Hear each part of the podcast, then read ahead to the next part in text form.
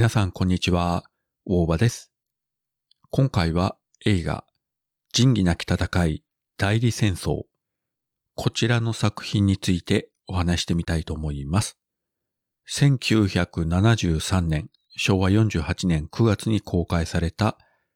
仁義なき戦いシリーズの第3作目ですね。えーっと、前作、広島市東編がこの年の4月に公開なので、わずか5ヶ月後ですね。そしてストーリー的にはですね、第1作目のストレートな続編という形になってます。2作目がちょっと時系列が違うんですよね。そしてこの3作目はですね、えーもちろん、まあいわゆるヤクザ映画ですから、ドンパチもあるんですけれども、それよりも本当に実際昭和30年代に起こった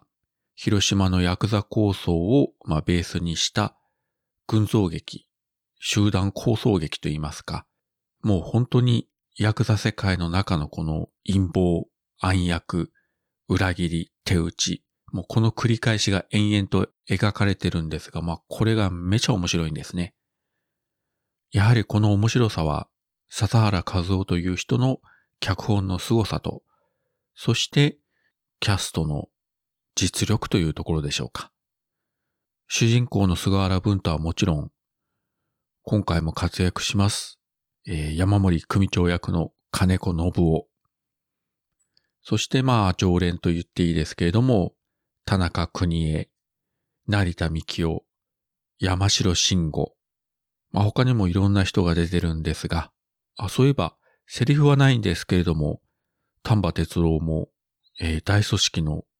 組長役でちらっと出てましたね。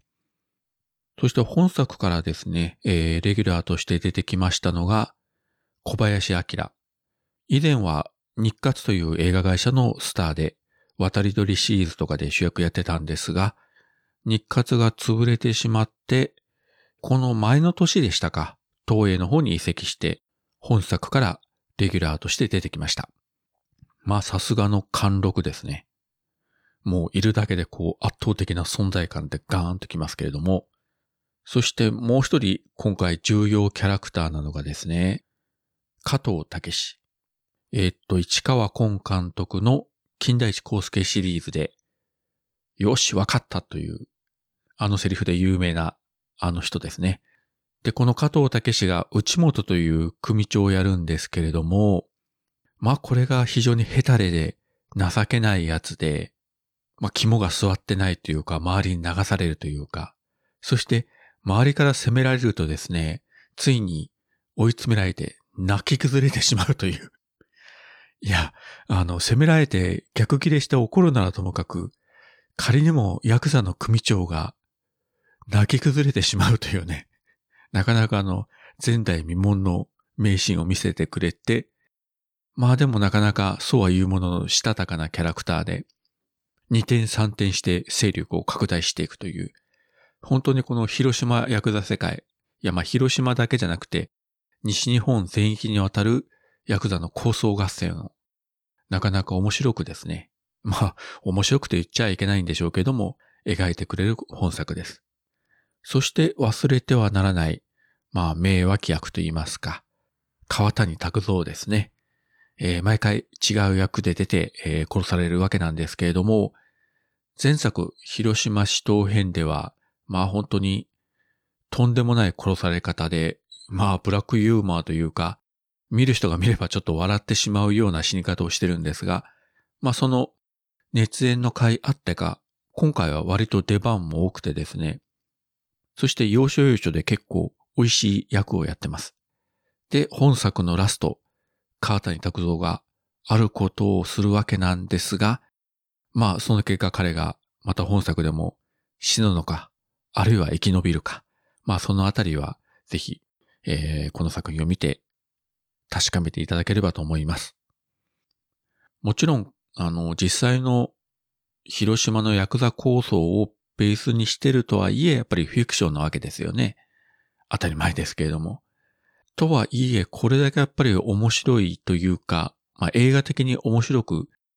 えーストーリーが構成されていくっていうのは、やっぱり現実にあった事件というのがなかなかそれだけすごいものが当時広島で行われてたということだと思うんですよね。この映画の十数年ぐらい前を舞台にしてるんですけれども、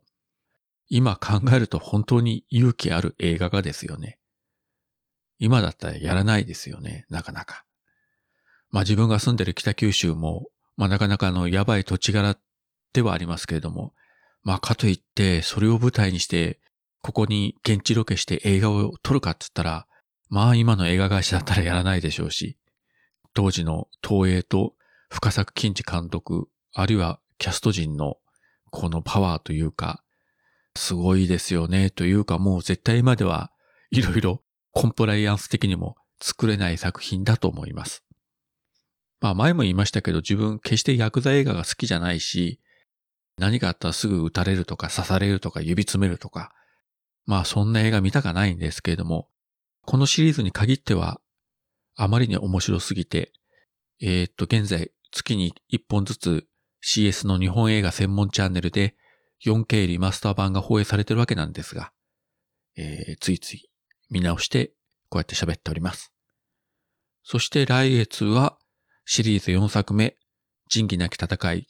頂上作戦。もう実質的にここが本当にピークになろうかと思いますので、えー、また来月も見直すことができるのを非常に楽しみにしております。はい。そういったわけで今回は映画、仁義なき戦い、代理戦争、こちらの作品についてお話しさせていただきました。それではまた。